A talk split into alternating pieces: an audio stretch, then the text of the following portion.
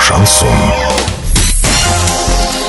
С новостями к этому часу Дарья Дмитриева. Здравствуйте. Спонсор выпуска ИП Халикова РМ «Строительный бум». Низкие цены всегда. Картина дня за 30 секунд. Орские спортсмены не скоро вернутся заниматься в зал греко-римской борьбы рядом с бывшим ЮМЗ.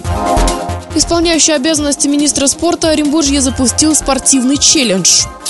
Подробнее обо всем. Подробнее обо всем. Орские спортсмены не скоро вернутся заниматься в зал греко-римской борьбы рядом с бывшим ЮМС на проспекте Мира 8А. Для того, чтобы это стало возможным, необходимо порядка 8 миллионов рублей. Об этом сообщил председатель спорткомитета Сергей Ротмистров. Напомним, что проблемы с проведением занятий в здании начались из-за ситуации на заводе Армета ЮМС. Осенью 2018 года зал греко-римской борьбы, где занимались 105 учащихся, закрыли. Завод ушел в простой простой прекратила свою работу и котельная.